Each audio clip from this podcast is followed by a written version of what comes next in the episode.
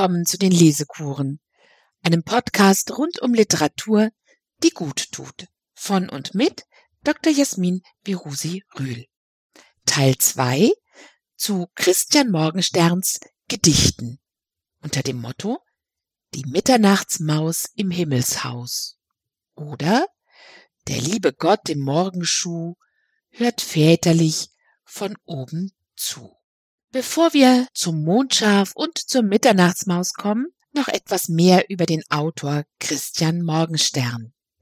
Christian Morgenstern kam in München auf die Welt als Sohn des bekannten Landschaftsmalers Karl Ernst Morgenstern und als Enkel des noch viel berühmteren Landschaftsmalers Christian Morgenstern, nach dem er benannt ist.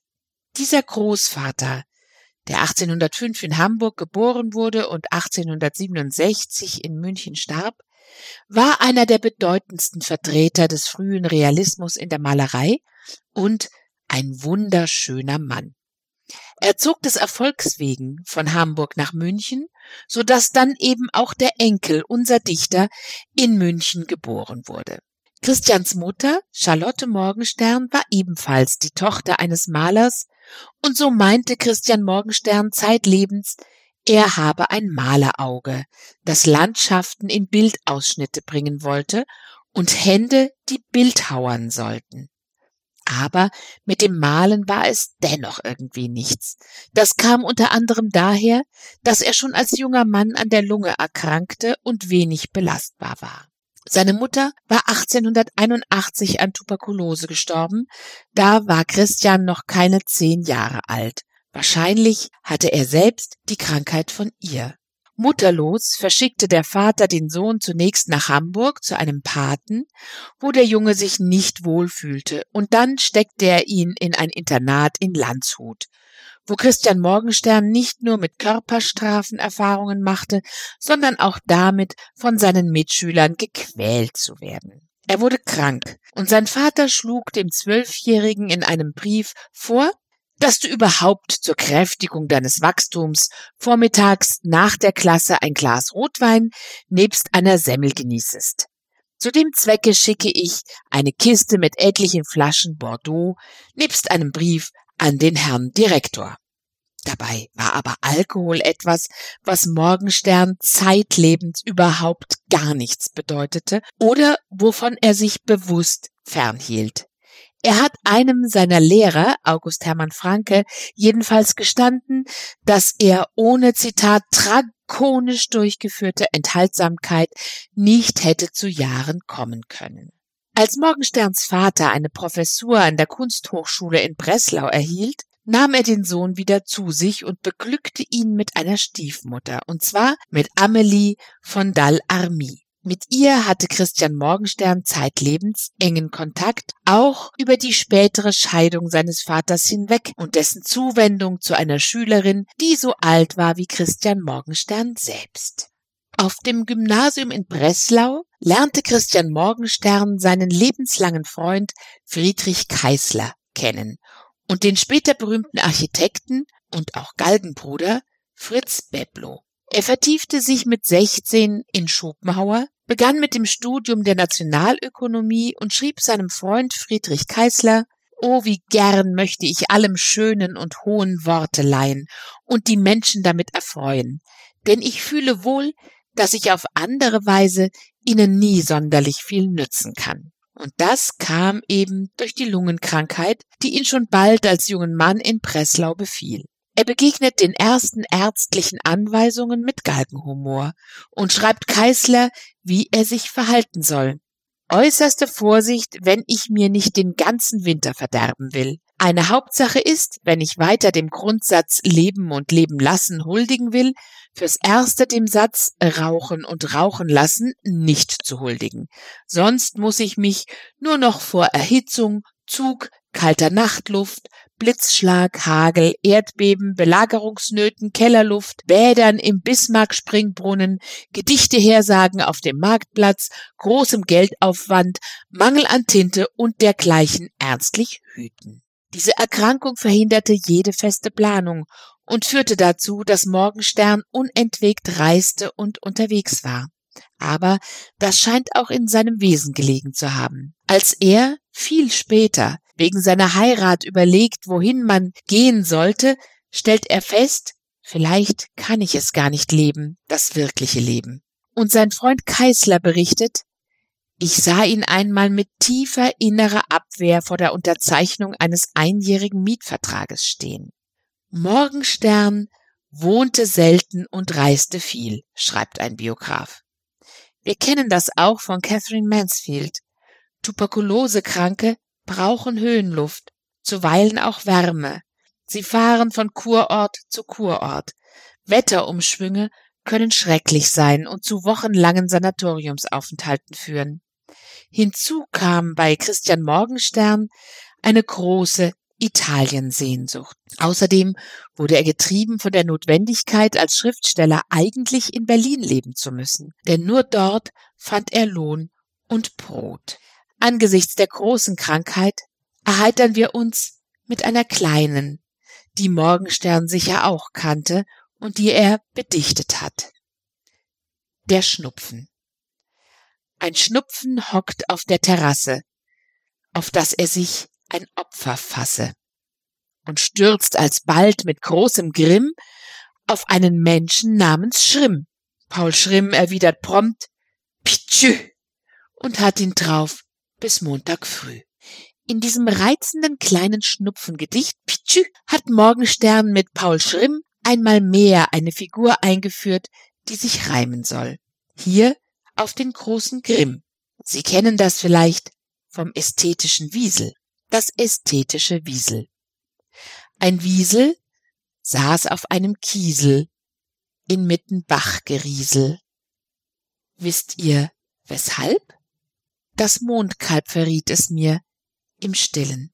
Das raffinierte Tier tat's um des Reimes willen. Verwechseln Sie das hier genannte Mondkalb nicht mit dem Mondschaf. Als Mondkalb wurden im 16. Jahrhundert die Missgeburten von Hausrindern bezeichnet, deren Fehlbildungen man auf einen schädlichen Einfluss des Mondes zurückführte. Darüber informiert uns Wikipedia. Zum Mondschaf kommen wir noch. Als Morgenstern 23 Jahre alt war, ließ sein Vater sich von Stiefmutter Amelie scheiden und heiratete eine junge Schülerin. Das weitete sich für Christian Morgenstern zu einer ganz dummen Sache aus. Denn 1895, mit 23 Jahren, just als er seine erste Publikation lanciert hatte und auf den Galgenberg stieg, stand er plötzlich ganz alleine da. Christian Morgenstern schreibt an seinen Vater, ich habe überhaupt längst den Versuch aufgegeben, in Bezug auf unsere familiäre Sache etwas zu verstehen oder zu deuten. Ich sehe nur das eine, dass meine Existenz als unangenehm empfunden wird und ziehe mich deshalb mit Schmerz, aber bestimmt zurück. Daraufhin bestätigt ihm der Vater, dass ich einen weiteren Verkehr mit dir nicht mehr wünsche. Meine Liese bildet den einzigen Mittelpunkt meines Lebens, seit ich sie besitze und alles von ihr fernzuhalten, was sie betrüben könnte, ist meine heiligste Pflicht. Ja, daraufhin haben sie 13 Jahre lang keinen Kontakt mehr gehabt, Vater und Sohn, und später auch nur noch einen sehr förmlichen. Für Morgenstern war das auch ein finanzielles Problem, denn es fiel ihm schwer, sich allein zu finanzieren, zumal sein Vater diverse Angebote zur Finanzierung des Sohnes im Vorfeld aus Stolz ausgeschlagen hatte. Beispielsweise hat sein Lehrer Felix Dahn ihn unterstützen wollen. Ende des 19. Jahrhunderts verkauften sich Bücher nur schwer. Dazu der dänische Schriftsteller Georg Brandes, der 1877 bis 83 in Berlin lebte. In wohlhabenden Bürgerhäusern scheut man sich nicht, ein Buch nach dem anderen aus der Leihbibliothek zu verschlingen. In adligen Familien kauft man nur ausnahmsweise ein Buch. Ja, so unglaublich es klingt. Die Kaiserin von Deutschland kauft sich die Bücher nie, die sie sich von ihrem Vorleser vorlesen lässt. Er leiht sie sich bei Hofe oder von seinen bürgerlichen Bekannten. Es war tatsächlich so, dass 90 Prozent der Auflagen an die Leihbibliotheken gingen, fast nichts in den Buchhandel. Erst die neuen Zeitungen verändern das Bild mit den Fortsetzungsromanen. Weil das Risiko der Zeitungsverleger gering ist, zahlen sie den Autoren passable Honorare und sie werden weit verbreitet. Das also war auch für Morgenstern ein Problem. Bücher gingen in jener Zeit kaum über den Ladentisch und die Fortsetzungsabdrucke durch Zeitungen etablierten sich erst später. Für neun verschiedene Zeitungen schrieb Morgenstern deshalb gleichzeitig Artikel, um überhaupt etwas zu verdienen. Dankbar nahm er darum den Vorschlag an, Ibsen aus dem Französischen ins Deutsche zu übersetzen. Und weil er das gut machte, bekam er auch gleich den Auftrag, Ibsen aus dem Norwegischen zu übersetzen, das Morgenstern zu der Zeit noch gar nicht konnte, als er den Auftrag annahm. Nun war er erst einmal einer monatlichen Zahlung gewiss. Norwegisch lernte er dann mit Feuereifer, besuchte Norwegen und traf sich mit Henrik Ibsen, der zu jener Zeit über 70 Jahre alt war und nach langer Abwesenheit in sein Heimatland zurückgekehrt war. Ab Mai 1899 war Morgenstern für ein Jahr in Norwegen, in Molde, und verbrachte, Zitat, eine Reihe glücklicher Tage. Oh, wie liebe ich dieses erste scheue Bekanntwerden mit neuen Menschen, Dingen, Verhältnissen. Im Juni erwachte die Natur mit einem Male er ist der Mai jener Gegenden, deren Winter sieben bis acht Monate währt, deren Sommer ein kurzer, aber umso berauschenderer, umso geliebter Abglanz des Lebens ist. Ein Stück steiniger Strand unterhalb des Hotels ward damals mein liebster Aufenthalt. Ich lag zwischen den Felsen, las, schrieb, sann und ließ dazwischen meine Finger nach Muscheln, Gräten, Knöchelchen suchen, deren jede stürmische Flut eine zahllose Menge auswarf. Das schreibt er in Reiseerinnerungen, die erst 1933 publiziert worden sind. Sie zeigen, dass er für kleine Prosa durchaus auch Talent hatte. Ibsen jedenfalls war begeistert von Morgensterns Übersetzungsarbeit.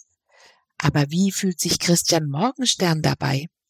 Er wurde über kurz und lang trübsinnig und dem gesellschaftskritischen, pessimistischen Werk Ibsens abgeneigt. Zitat Die Gedichte Ibsens liegen schwer auf mir. Ich möchte endlich frei sein und soll immer noch diese fremde Welt mit mir herumschleppen, der ich mich oft aufs bitterste Feind fühle. Ibsen ist in der Tat der persönliche Ausdruck jenes Grauenvollen, wovon er schreibt. Er zieht an und stößt ab. Morgenstern übersetzte jedoch nicht nur den finsteren Ibsen, er übertrug auch zwei Dramen von Knut Hamsun ins Deutsche und weil er Ibsens Per Günd übersetzte, besuchte er 1899 Edward Krieg. Wieder zurück arbeitete er als Lektor für Kassierer. Dabei hatte er ein unbestechliches Auge und sah gleich, dass Robert Walser ein hoffnungsvoller Dichter war. Und wie war es für Christian Morgenstern in Liebesdingen? Als junger Mann war er mindestens einmal sehr verliebt und bedichtete eine Angebetete namens Dagny. Es entstand ein ganzes Sommerbändchen dazu, aber der Forderung ihrer Familie, die Begeisterung in eine Ehe zu überführen, konnte oder wollte er nicht nachkommen. Zuweilen äußerte er sich auch zeitkritisch zu dem Thema. Und immer wieder komme ich darauf zurück, dass die Bewertung der geschlechtlichen Liebe unter uns heutigen eine krankhafte Höhe erreicht hat, von der wir durchaus wieder heruntersteigen müssen. Sein Biograf Jochen Schimmang meint, dass Morgenstern Zitat nicht zuletzt deshalb, weil der Sexus den Geist bedroht, 1905 die kannibalische Formulierung prägt, man kann wohl sagen, dass das Geschlecht zwei Drittel aller möglichen Geistigkeit auffrisst. Und Schimmern gibt zu bedenken, dass auch das zeittypisch ist. Freuds Traumdeutung erschien 1900, Wedekings Frühlingserwachen, Schnitzlers Reigen 1897. Aber 1908 lernte Morgenstern Margareta Gosebruch von Liechtenstern kennen und sagte später 1911, ich darf wohl sagen, die Entdeckung meines Mannesalters ist die Frau. Als er um ihre Hand anhielt, musste er freilich gestehen, Dass ich nichts bin, will ich nicht sagen, aber dass ich nichts habe, weißt du. Ich kann eben mit gelegentlichen Anleihen gerade so für mich hinleben.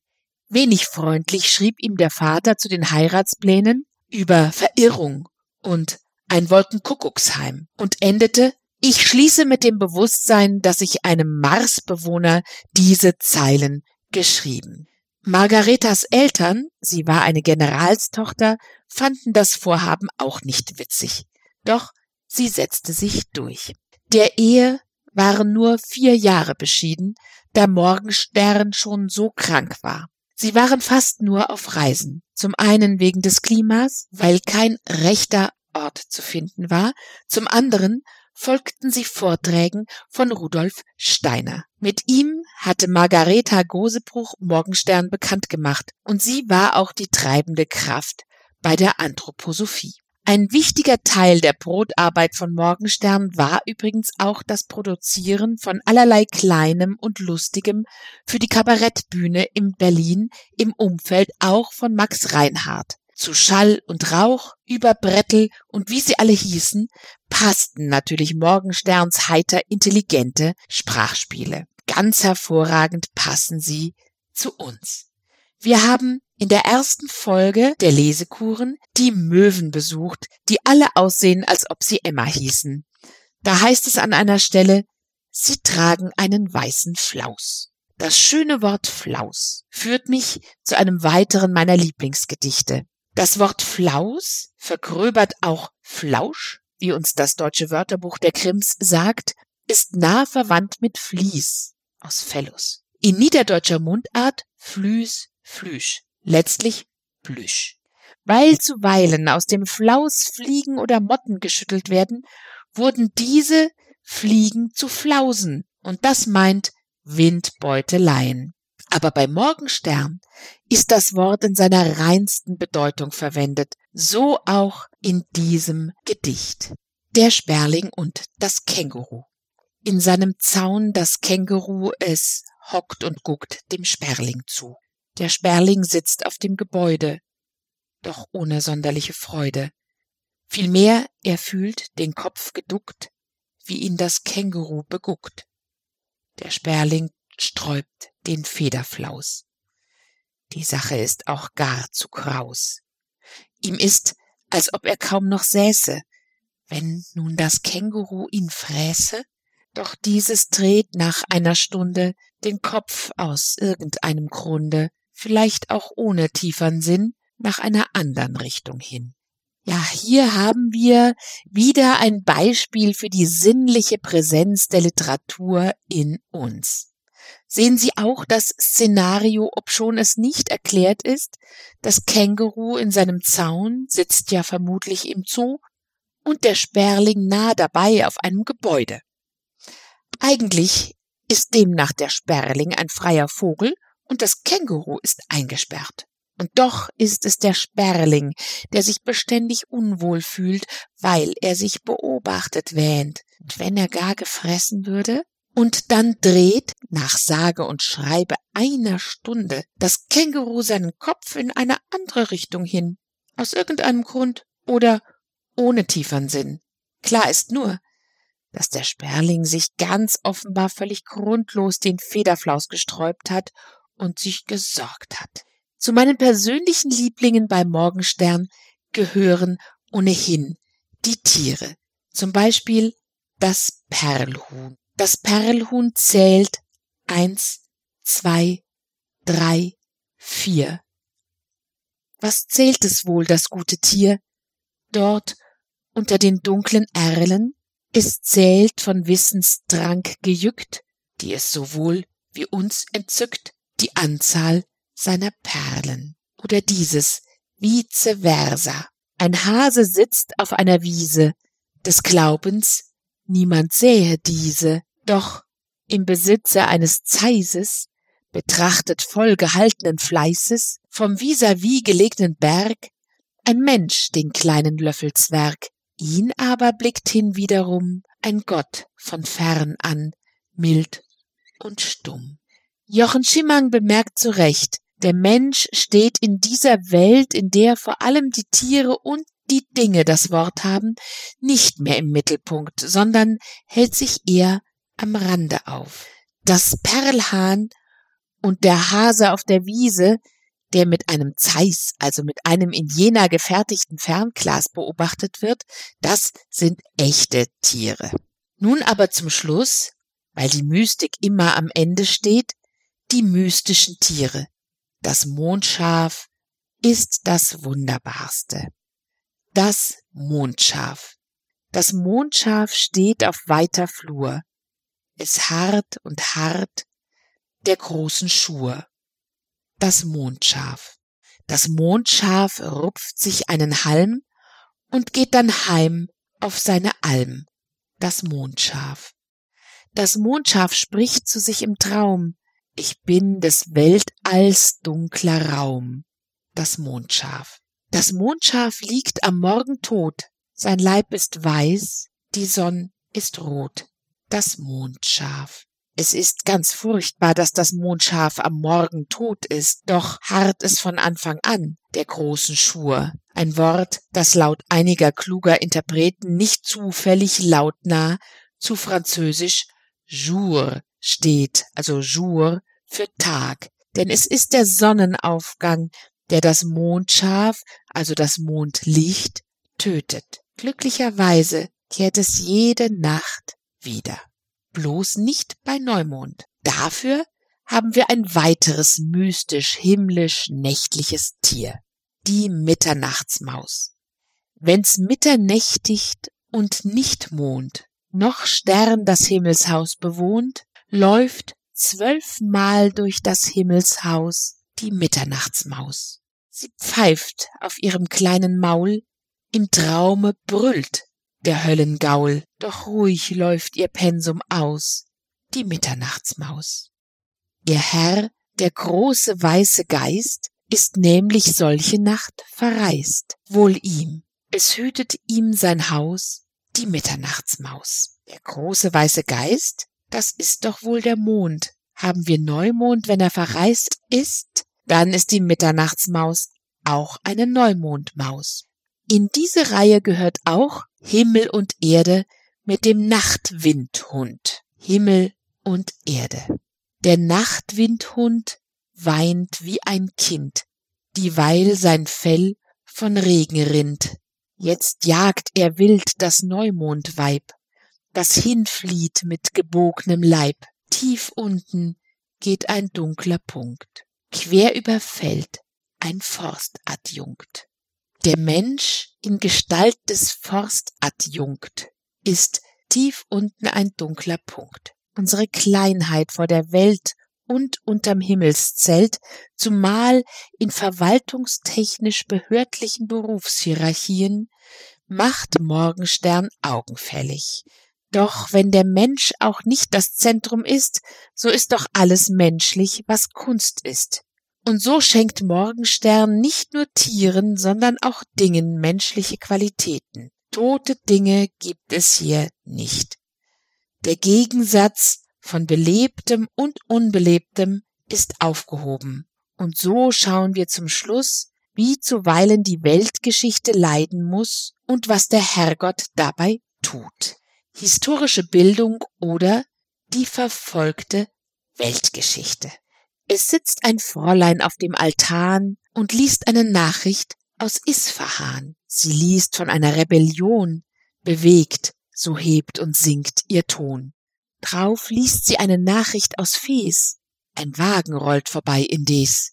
Drauf liest sie was aus Engeland. Die andere Dame horcht gespannt. Dann liest die andere Dame vor, die erste lauscht jetzt völlig Ohr.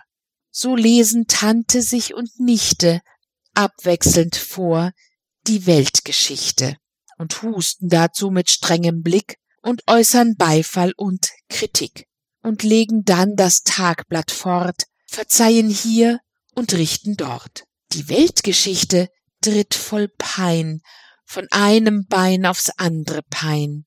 Der liebe Gott im Morgenschuh hört väterlich von oben zu. Es gibt noch viele, viele wunderbare Morgensterne. Wir dürfen sie lesen und lesen, auf dass sie so unsterblich sind wie das Mondschaf und die Möwe namens Emma. Als Zugabe nun noch zwei Gedichte, die Christian Morgensterns geniales Spiel mit Sprache und Bildern deutlich machen. Zuerst die Nähe und dann der Werwolf. Lesen Sie zu Der Werwolf die wunderbare kleine Interpretation von Wolfgang Werth, die im Jahr 2000 in der Frankfurter Allgemeinen Zeitung erschienen ist und danach unter anderem in der von Marcel Reich-Ranitzky herausgegebenen Frankfurter Anthologie. Auf literaturkritik.de wurde sie zu Wolfgang Werths 80. Geburtstag 2017 wiederveröffentlicht.